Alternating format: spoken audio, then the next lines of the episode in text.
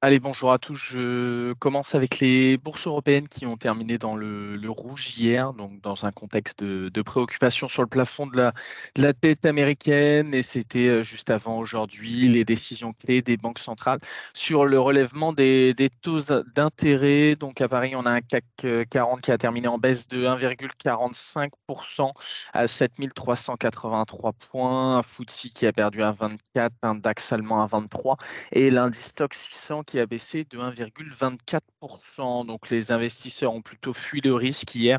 Donc avant les, publications aujourd'hui de la, de la, décision de la politique monétaire de la Réserve fédérale américaine. Et on aura également la Banque centrale européenne demain devraient, dans les deux cas, relever leur taux d'un quart de point.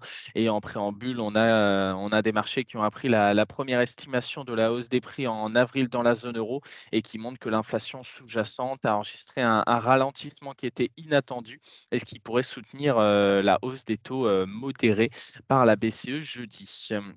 Donc au niveau des, des, secteurs, on a notamment celui de l'énergie qui a affiché hier une baisse euh, des plus prononcées au sein du stock 600 avec une baisse d'à peu près 4,52%. Donc en cause, on avait la chute euh, de BP, en plus de ça, des prix du pétrole. Euh, donc on a le groupe pétrolier BP qui a abandonné 8,6% après avoir annoncé un programme de rachat d'actions qui était d'un montant inférieur au précédent. Et à Paris, on a le géant Total qui a fini sur une baisse d'un peu plus de 5%. On a également les banques qui ont été chahutées en deuxième partie de séance avec euh, l'indice qui a fini en baisse d'1,48% malgré le bon d'HSBC avec ses bons résultats, vu que son bénéfice a triplé sur les trois premiers mois et a annoncé le versement d'un premier dividende trimestriel depuis 2019. Au niveau des valeurs, on peut noter Sanofi qui a abandonné 2,83% et ça faisait suite à la dégradation de la recommandation de Deutsche Bank à la vente. Et Electrolux qui pour sa part a gagné un peu plus de, de 5,6% en réaction à une information de l'agence Bloomberg selon laquelle le chinois Midea serait intéressé par le spécialiste suédois de l'électroménager. Aux États-Unis, on a les bourses à New York qui ont viré au rouge hein, euh, sur le même principe que, que l'Europe à la veille de la décision de de la, Réserve fédérale américaine. Donc on a un Dow Jones et un Nasdaq qui ont reculé de 1,08% et un S&P qui a perdu 1,16%.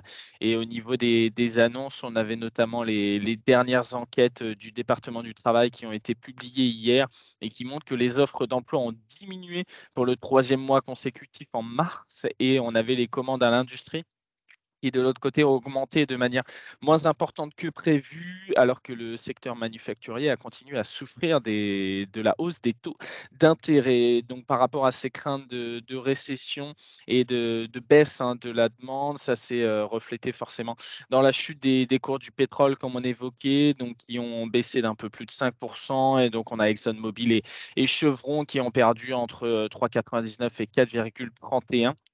Et on peut noter également les, les, bons du Trésor qui ont beaucoup reculé hier, notamment sur le 2 ans.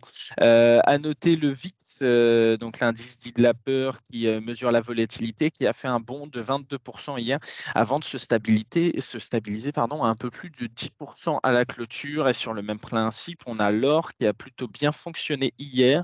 Et au niveau des, des valeurs, on peut noter Uber hein, qui a plutôt bien, bien fonctionné hier avec une, une progression d'un peu plus de 11% après avoir fait part de résultats et de prévisions dépassant les attentes grâce à une forte demande pour ses services. Au niveau de l'Asie ce matin, on peut noter que Hong Kong est euh, dans la foulée du Nasdaq dans une baisse assez marquée à un peu plus de 1,5% et à noter qu'on est fermé au niveau du Japon jusqu'à la fin de la semaine. Au niveau de la micro, on a encore des publications. Hier en aftermarket, on a Starbucks qui a publié et qui perdait un peu plus, enfin moins de, de 6%, euh, malgré des objectifs annuels qui étaient confirmés, mais c'est semble-t-il ce qui a déçu les investisseurs qui espéraient un relèvement de la guidance.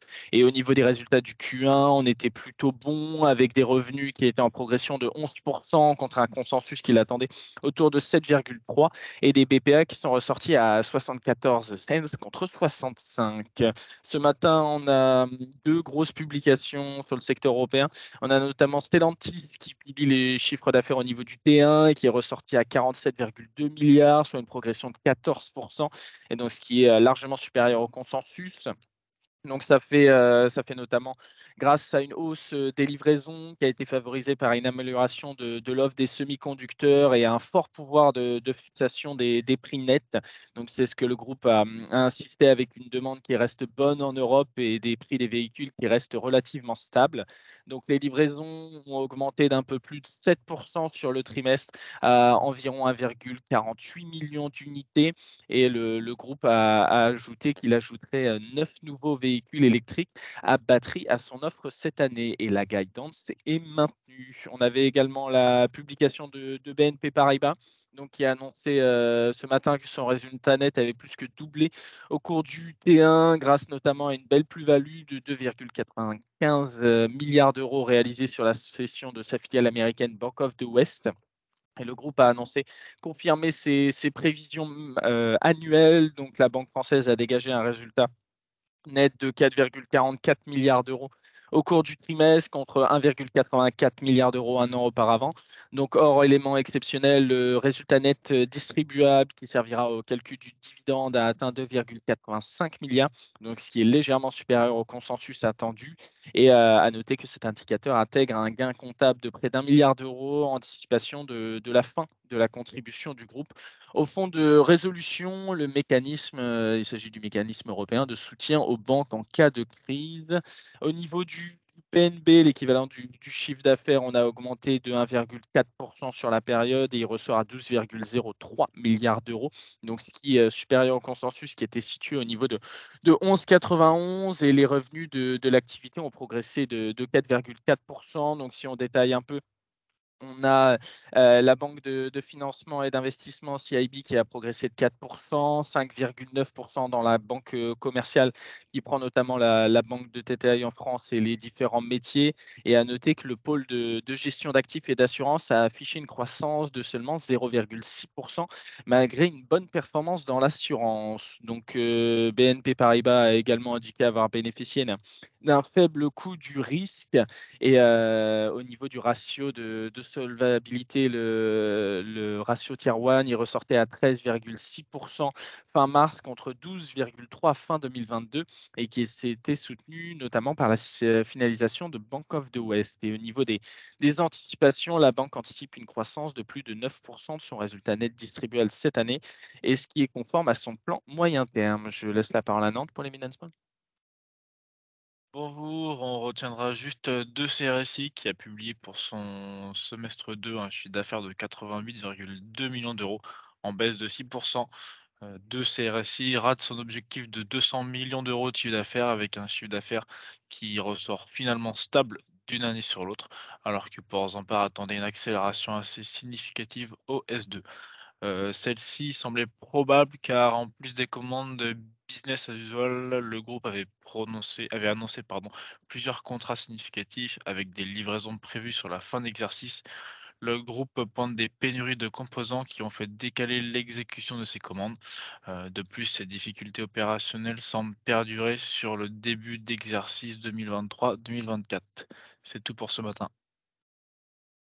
Merci Victor. Euh, j'enchaîne avec euh, la devise, avec un euro-dollar qui est assez stable, hein, autour des, des 1,1028 et à noter notamment la baisse au niveau des obligations, avec le, 10 ans US qui est passé de hier autour des, des 355 et qui est ce matin autour des, des 343 et au niveau de son, équivalent allemand, on a également baissé hier.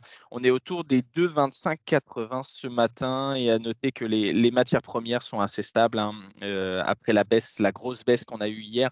On a un rebond très modéré sur le WTI et le Brent avec le baril de Brent qui est autour des 75 et le WTI est 60, 71, 60 70.